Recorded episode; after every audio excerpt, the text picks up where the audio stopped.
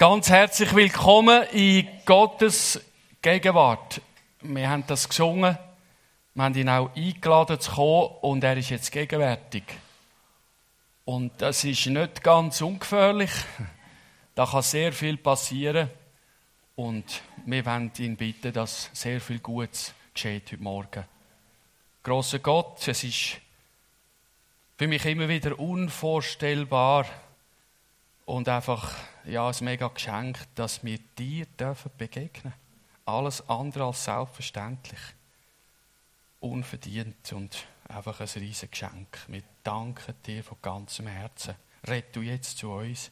Lass uns deine Gegenwart erfahren, spürbar. Und sprich du uns an, verändere du uns da, wo etwas dran ist, zu deiner Ehre. Halleluja. Amen.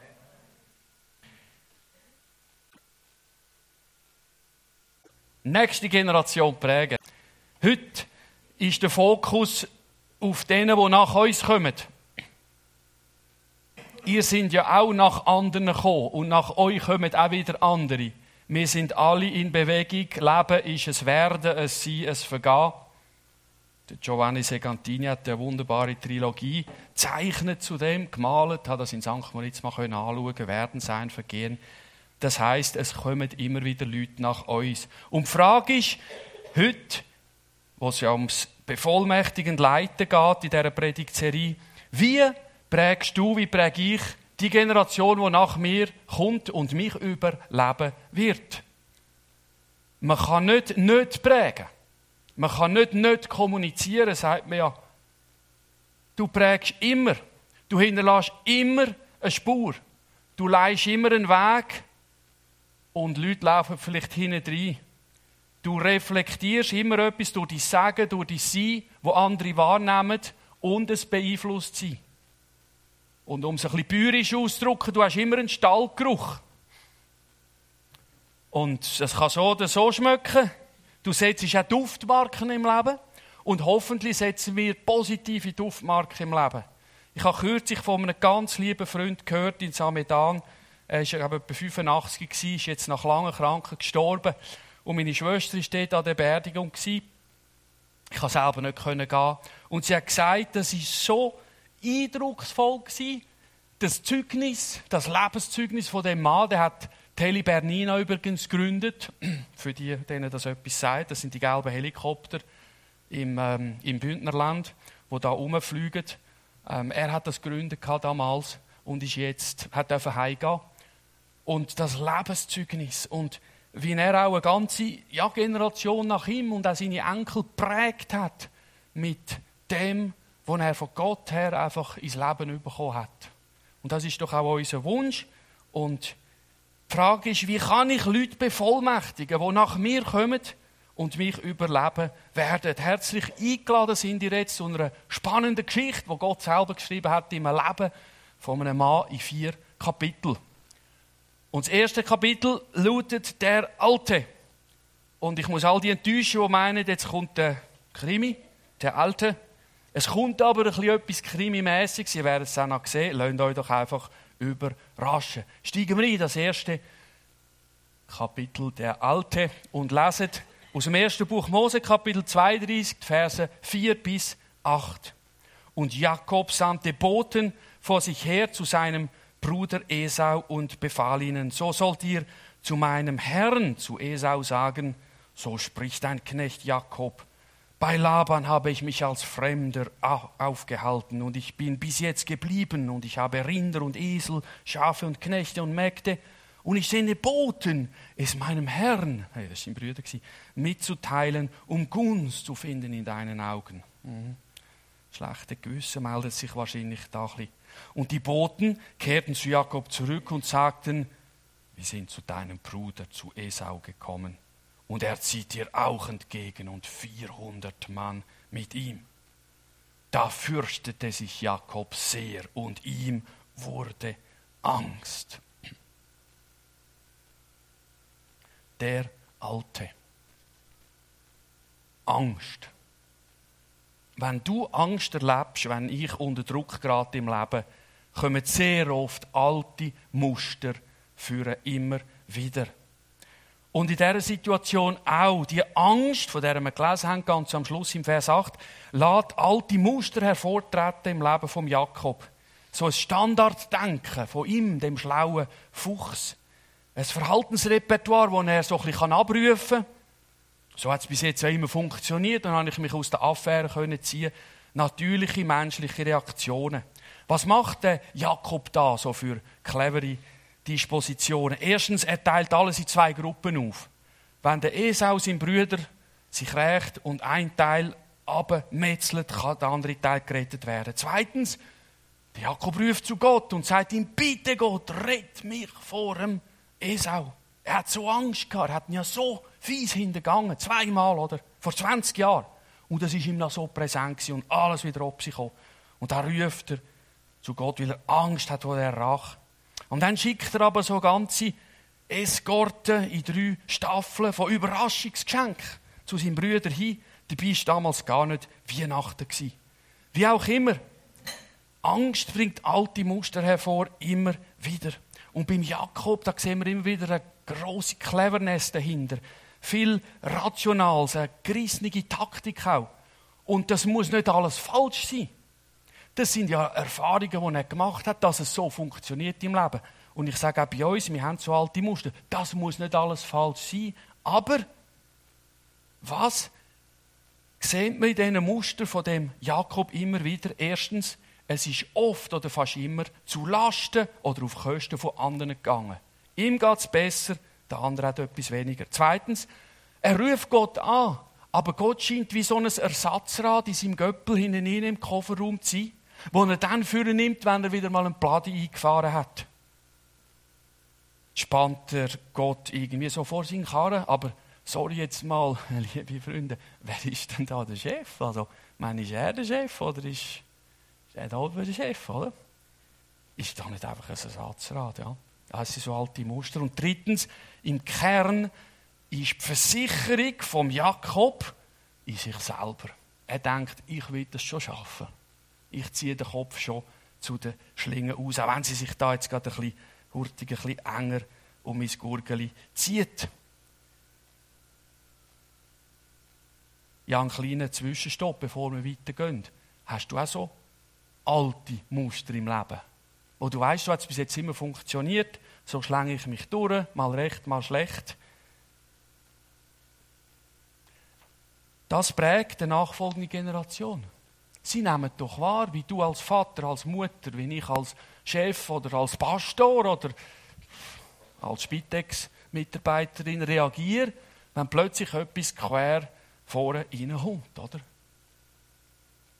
Und Gott weil ein Gott von der Hoffnung ist, will uns nicht lassen, wie wir sind. Es darf anders werden.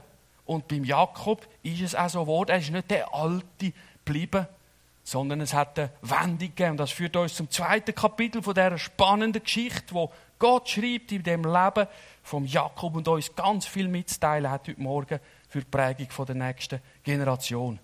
Die Wende. Und jetzt wird es richtig dramatisch. 1. Mose 32, Vers 23 bis 25. Und Jakob stand in jener Nacht auf, nahm seine beiden Frauen, seine beiden Mägde, seine elf Söhne und zog über die Furt des Jabok. Und er nahm sie, führte sie über den Fluss und führte hinüber, was er hatte. Und Jakob blieb allein zurück. Da rang ein Mann mit ihm, bis die Morgenröte heraufkam. Der Jakob am Jabok. Ist noch spannend, fast ein, ein Wortspiel.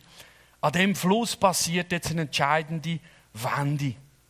Dunkel ist es in dieser Nacht. Jakob ganz allein. Und plötzlich ein unerwarteter Angriff. Jakob wird überfallen. Hilfe! Aber es nützt dann nichts zu schreien. Also kämpfe. Und was jetzt kommt, würde man heute modern vielleicht sagen, das ist ein Mixed Martial Arts, ein MMA-Kampf. Ich habe schon ein paar von denen angeschaut. So, dann gibt es so einen Ian McGregor, oder? Und da fließt meistens Blut und das ist sackbrutal, also schaut es nicht zu viel an. Es ist nicht immer ganz jugendfrei. Und da, so ist der Post abgegangen im Fall, in dem Fight. Und was für ein mysteriöser Gegner hat sich denn da gegen Jakob gestellt? Jakob weiß es nicht. Er hat keine Zeit zum Überlegen. Dann jetzt geht es mal ums Überleben. Und wenn du überleben musst, kannst du nachher überlegen. Oder? Überlegen, ja. Die brutale Konfrontation mit einem starken Gegner fordert dem Jakob alles ab. Er reißt, er zerrt, er stößt, er schlägt, er würgt seinen Gegner, er klammert den anderen, aber ohne Erfolg. Der lässt sich nicht bezwingen. Und die zwei Kämpfer, wenn man vielleicht das Mick hergestellt hätte, hat man gehört, wie die, wie die keuchen, wie sie ah, schreien und sie wälzen sich da im Staub, im Dreck, rabbeln sich auf und dreschen wieder aufeinander ein. Und es gibt keine Pause. Der Kampf geht nicht über zwölf Runden, es ist ein Never-Ending fast. Und immer verbissener wird der Fight, lang und länger. Und langsam dämmert das Licht vom Morgen.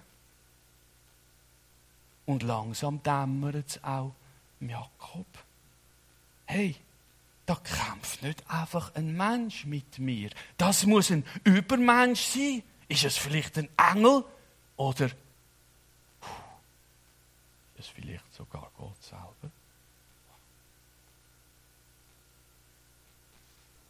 Jakob allein mit Gott.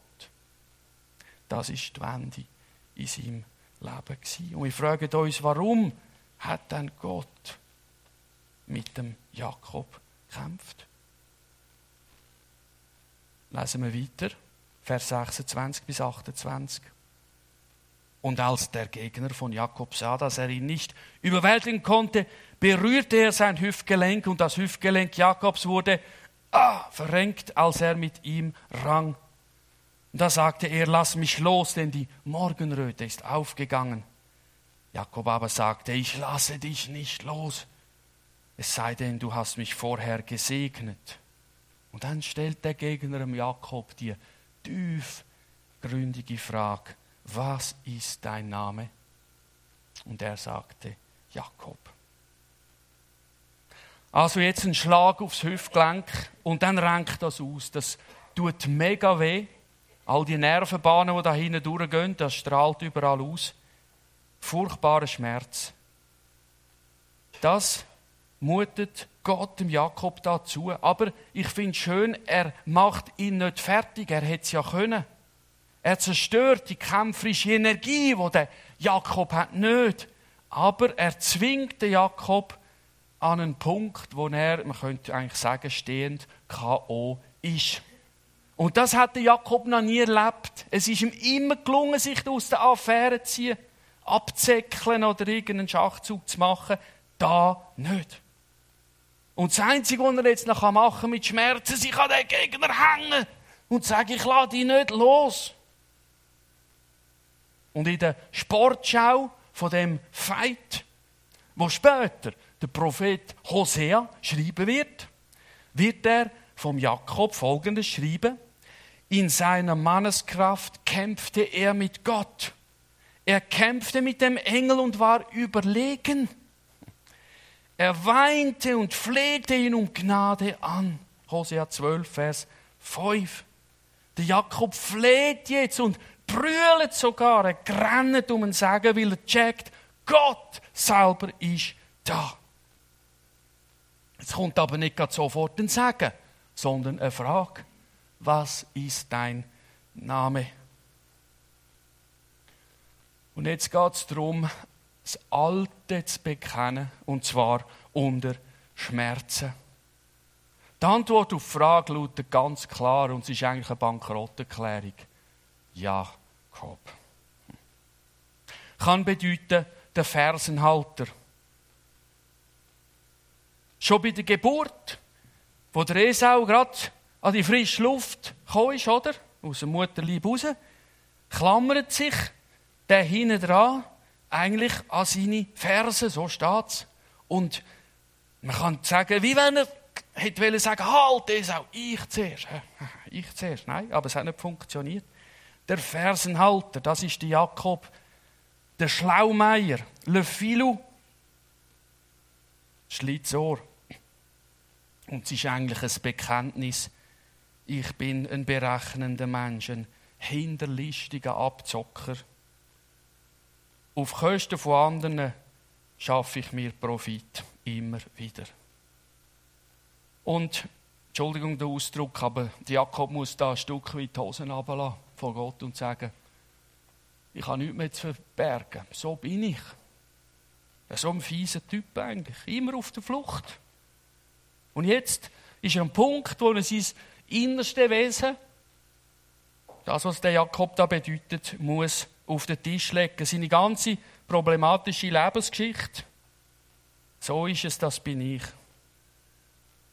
Das bin ich, wenn meine letzte Maske fällt. Und ich stelle mich dieser Wahrheit über meinem Leben vor Gott unter Schmerzen. Kennst du das auch? Hast du auch schon mal so einen Moment erlebt? Ich schon. Ein entscheidender Schritt, damit ein Neuanfang möglich wird. Und das führt uns zum Kapitel 3 von dieser Geschichte, wo der lebendige Gott im Leben von Jakob schreibt. Jetzt ist ein Neuanfang möglich. Und wir lesen aus Kapitel 32 nach die Vers 29 bis 32. Da sprach er, Gott selber, nicht mehr Jakob soll dein Name heißen, sondern Israel. Denn du hast mit Gott und mit Menschen gekämpft und hast überwältigt. Und Jakob fragte und sagte, teile mir doch deinen Namen mit. Er aber sagte, warum fragst du denn nach meinem Namen? Und er segnete ihn dort. Und Jakob gab der Stätte den Namen Pnuel, denn ich habe Gott von Angesicht zu Angesicht gesehen und meine Seele ist gerettet worden. Und die Sonne ging ihm auf. Ist über dem Leben vom Jakob wieder hell geworden, an dem Neuanfang, als er an Pnuel vorüber kam und er hinkte an seiner Hüfte. Vier Elemente sehen wir in dem Neuanfang, wo Gott schafft, da an dem Jabok mit dem Jakob. Erstens eine neue Identität. Aus dem Jakob wird Israel. Israel kann bedeuten, Gottes Kämpfer. Gott herrscht. Gott ist der Überragende, nicht ich. Ein Ehrenname, wo Würde zeigt. Gott lädt den Jakob zu dem Mensch werden, wo er sich ausdenkt hat. Wollt er auch mit dir und mir machen. Die Wandlung von innen nach außen, das ist Gottes Ziel, auch mit uns allen. Zweitens, der Jakob wird gesegnet. Gott sagt ihm den eigenen Namen nicht. Erklär dich mir doch, scheint der Jakob da zu bitten. Gott muss sich nicht erklären. Jakob lernt, Gottes Sagen genügt. Auch wenn Gott sich nicht erklärt, warum das so oder so gelaufen ist in meinem Leben. Und drittens sagt der Jakob, ich bin gerettet worden. Er ist Gott face to face begegnet. Und wenn der natürliche Mensch einem heiligen Gott begegnet, bedeutet das, das ist dein Todesurteil. Das ist nicht harmlos. Warum hat ein Prophet Jesaja gerufen, wehe mir, wo er den Gott gesehen hat auf seinem grossen, erhabenen Thron? Warum geht denn Johannes zu Boden wie tot, wo er den auferstandenen Herr sieht in Offenbarung 1? Er hat doch drei Jahre mit ihm gelebt. Hat sich an die Brust von ihm können lehnen und geht um wie tot.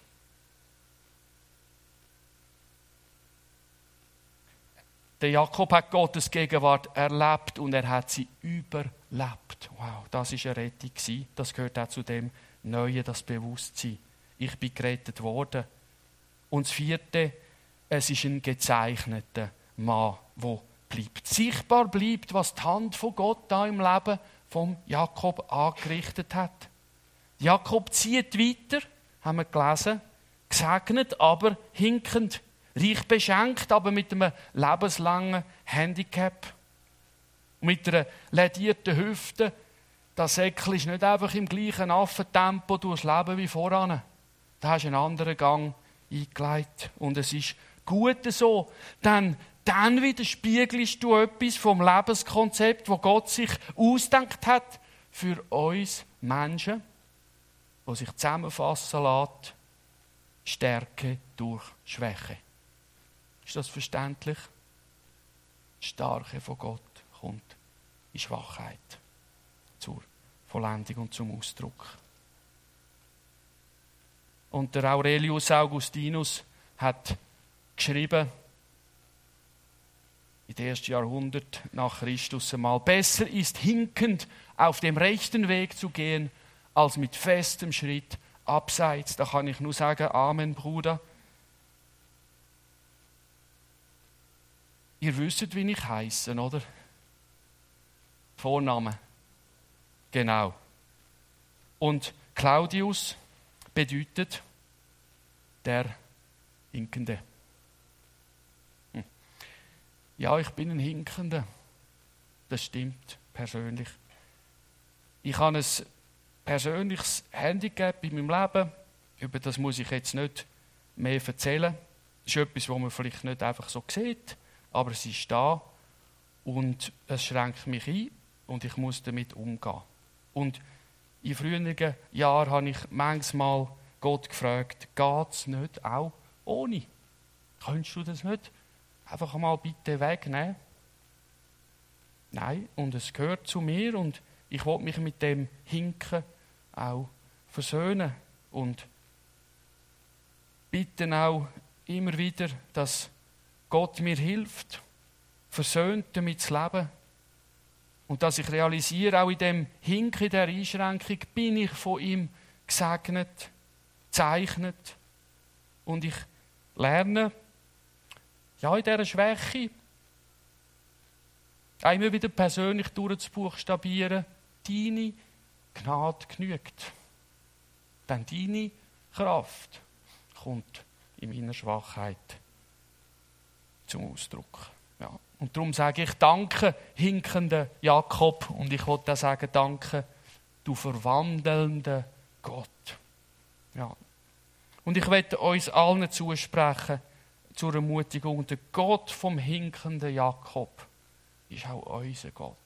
Und das ist nicht der Gott, von diesen Menschen, die dauernd die Nase zu Vorderst haben und durch Ellbögeln immer, wo wir ist, ist vorn, können sagen.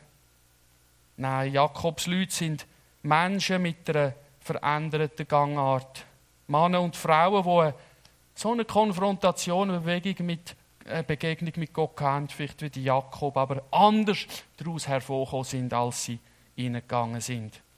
Und mein eigenes persönliches Hinken erinnert mich ein Leben lang daran. Das ist einfach noch etwas Persönliches. Und jetzt zum letzten Kapitel von dem spannenden, von dieser spannenden Geschichte, wo Gott schreibt, hinkend das bessere Vorbild. Die Umgestaltung vom Jakob zieht nämlich jetzt starke Kreise.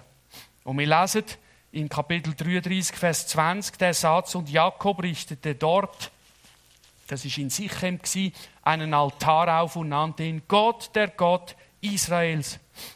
Jetzt ist der Jakob anregend zum Guten nach der Wende. Er baut den Altar und haben gesehen, was er dem Altar für einen Namen gibt. Gott, der Gott. Und Israel ist sein neuer Name. Gott ist der Gott, vom Jakob in seiner neuen Identität. Und mit dem Altar drückt er eigentlich aus, Gott, ich danke dir, dass du aus mir etwas Neues gemacht hast, dass das Alte vergangen ist, dass du Neues, kreativ geschaffen hast in meinem Leben. Und ich danke dir und lobe dich und will mir das immer wieder bewusst machen. Du bist der Gott vom Neuen, vom Neuanfang, von dieser neuen Identität, die du mir geschenkt hast. Halleluja. Kann ich, kannst du auch Gott vielleicht mit so etwas prägen in deinem Leben? Im übertreiten Sinne Altar aufstellen und sagen, schau mal, das hat Gott gemacht. Und für das bin ich immer ein Leben lang, wahrscheinlich auch eine Ewigkeit noch dankbar. Und dann Kapitel 35, Vers 2 und 3. Da sagte Jakob zu seinem Haus, Schafft die fremden Götter weg, die in eurer Mitte sind, und reinigt euch und wechselt eure Kleider, denn dann wollen wir uns aufmachen und nach Bethel hinaufziehen. Dort werde ich dem Gott einen Altar machen, schon wieder, der mir am Tag meiner Not geantwortet hat und der mit mir gewesen ist auf dem Weg, den ich gegangen bin. Ich finde das berührend, wie der Jakob da für die nächste Generation prägend wird. Er lebt vor und seit der nächsten Generation. Leute, es gibt Sachen, die sind inkompatibel mit Gottes Gegenwart. Du kannst nur das eine haben oder das andere. Entweder hast du Gottes Gegenwart oder du hast das andere. Geht nicht zusammen. Gibt einen Kurzschluss. Und er leitet Zeugnis ab, dass es Gott ist, wo ihn durch die Stürme vom Leben bis dahin durchgerettet hat. Kann ich, kannst du das auch machen für eine nächste Generation, eine so eine Prägerin, ein Präger sein? Und dann geht es weiter. Der Jakob wird zu dem Mann, wo bleibend segnet tut. Die nächste Generation, und ich habe es in Mehrzahl geschrieben, nächste Generationen, denn es geht sogar bei ihm bis zu den Enkeln. Und wir lesen im Kapitel 48, Vers 3 zuerst, Jakob sagte zu Josef, zu seinem Sohn, Gott der Allmächtige erschien mir in Luz im Land Kanaan und er segnete mich und sprach zu mir. Das Bewusstsein gibt der Jakob an die nächste Generation weiter. Gott ist der Segnende. Sein Segen macht reich. Was er segnet, ist gesegnet.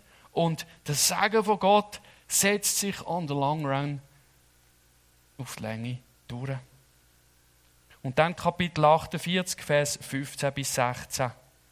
Er segnete Josef und sprach, der Gott, der mich geweidet hat, seitdem ich bin. Was für ein berührender Ausdruck übrigens. Der Gott, der mich geweidet hat, seitdem ich bin, bis auf diesen Tag. Der Engel, der mich von allem überlöst hat, segne die Knaben. Da überspringt eine ganze Generation der Großvater Jakob und wird die zwei Söhne vom Josef segnen, Ephraim und Manasse. Und was schön ist der Josef, der Papi von diesen zwei herzigen kleinen Padelis, hat eine bestimmte Vorstellung, wie der Segen jetzt muss ablaufen, zuerst der und dann der. Nein.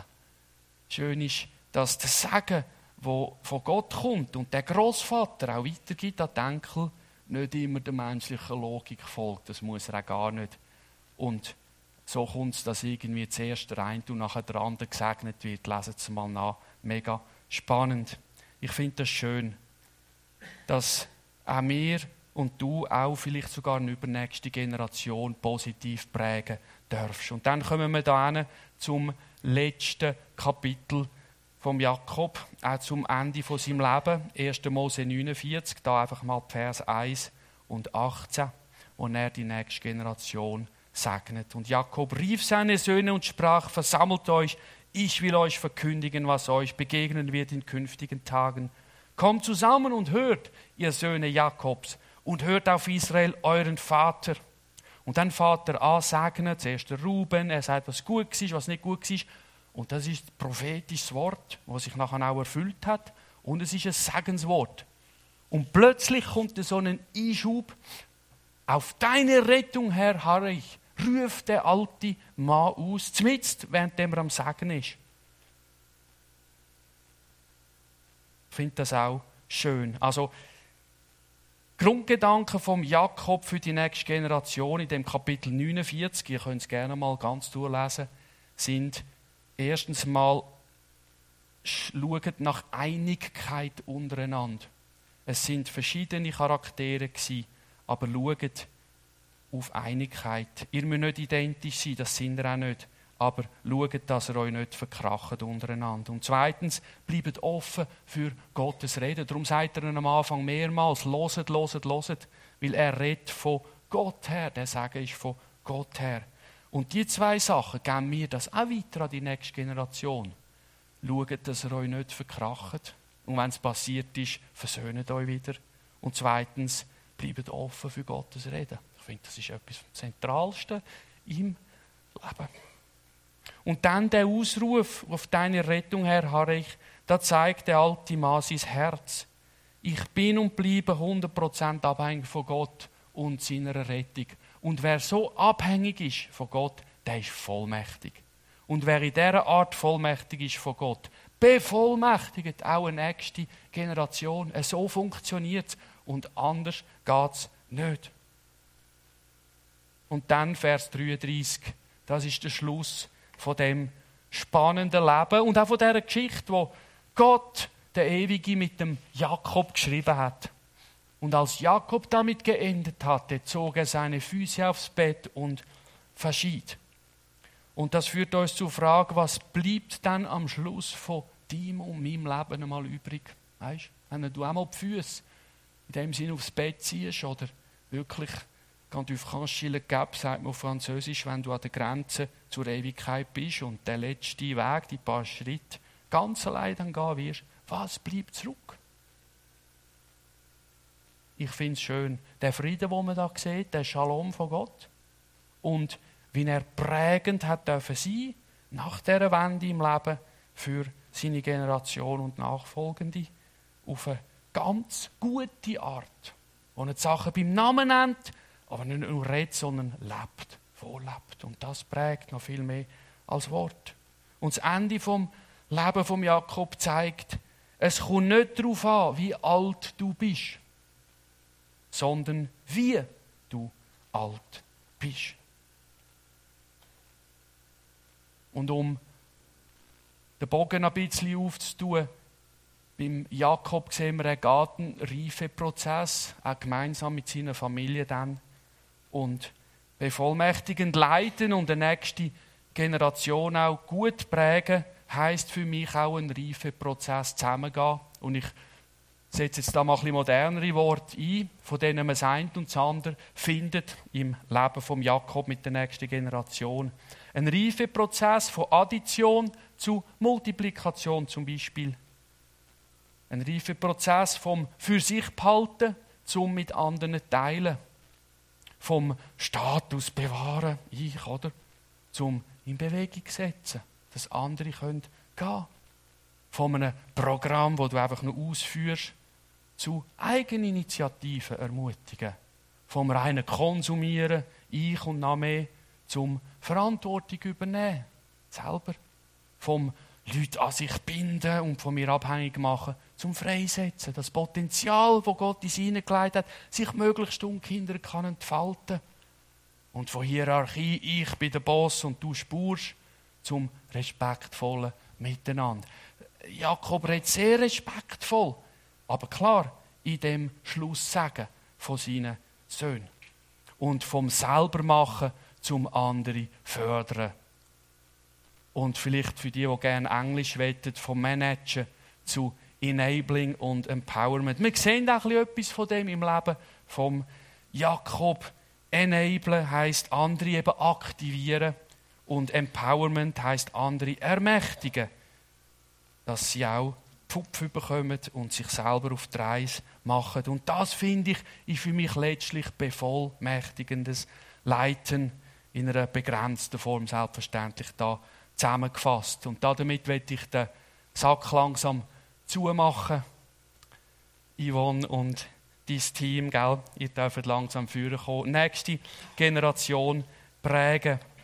Wir haben die spannende Lebensgeschichte oder ein paar Etappen daraus gesehen, die startet mit einem Alten, nicht unbedingt der Anzahl Jahre, sondern eben die Angst, Situation und alte Muster, die da immer wieder vorkommen, die auch prägend sind für eine nächste Generation, aber nicht positiv. Und wie dann in Kapitel 2 die Wende kommt, wo ein Jakob plötzlich allein ist und das mit Gott und die Gottesbegegnung lässt ihn alles bekennen und das unter Schmerzen. Das ist die Wende. Kennst du auch so eine Wende in deinem Leben? Und so eine Wende ermöglicht einen Neuanfang, Kapitel 3, wo Gott selber kreativ tätig ist und eine neue Identität zuspricht. Gesegnet, gerettet, kennzeichnet, der Jakob weiterziehen lässt, anders als er voran war. Und darum Kapitel 4, hinkend, das bessere Vorbild. Jetzt ist ein Jakob anregend zum Guten. Jetzt kann er die nächste und die übernächste Generation bleibend segnen. Und jetzt kann er und wir hoffentlich mit ihm auch einen Reifeprozess zusammengehen mit Leuten, die uns überleben werden und wo du heute, spätestens heute kannst anfangen, sie auch positiv prägen von Gott her. Gott segne uns drin. Und wenn es uns einmal zurückrührt in diesem reifen Prozess, gehen wir einfach weiter. Weil Gott ist der, der die Geschichte schreibt. Und er bleibt ein Gott der Hoffnung. Bei ihm ist auch am Ende nie Schluss. Amen.